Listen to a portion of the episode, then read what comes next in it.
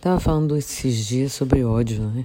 E dizendo assim, porque eu fiz um exame minucioso da minha cabeça e do coração e que eu não tinha ódio de ninguém.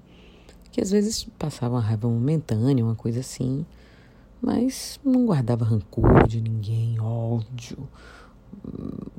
Uma pessoa que, enfim, cancelei para a vida, né? Não. E aí no livro Um Curso em Milagres, no capítulo 6, As Lições de Amor, me trouxe exatamente esse texto, o que eu acredito, né? Porque eu li o texto depois de ter afirmado de que de fato não tenho raiva de ninguém. Ódio mortal de ninguém. Dá e passa. A relação da raiva com o ataque é óbvia, mas a relação da raiva com o medo nem sempre é tão evidente. A raiva sempre envolve a projeção da separação, que deve ser, em última instância, aceita como responsabilidade da própria pessoa em vez de ser imputada aos outros. A raiva não pode ocorrer, a menos que acredites que foste atacado, que o teu ataque, por sua vez, é justificado e tu não és de forma alguma responsável por ele.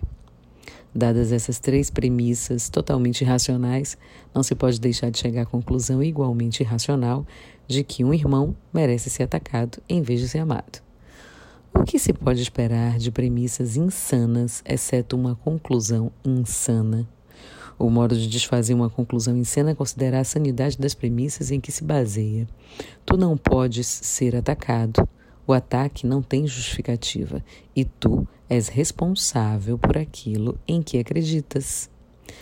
Foi pedido a ti que me tomasse como teu modelo de aprendizado, já que um exemplo extremo é particularmente útil como instrumento de aprendizado.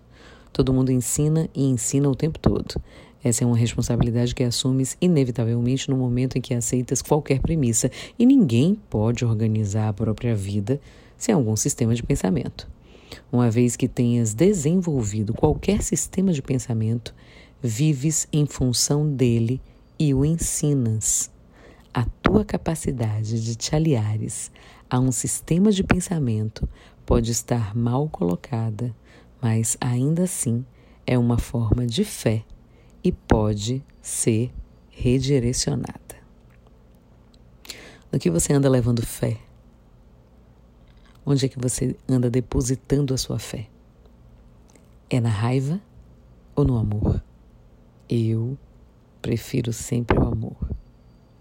Eu sou amor e nada pode mudar isso. Eu sou Rita Batista e tá tudo a dar.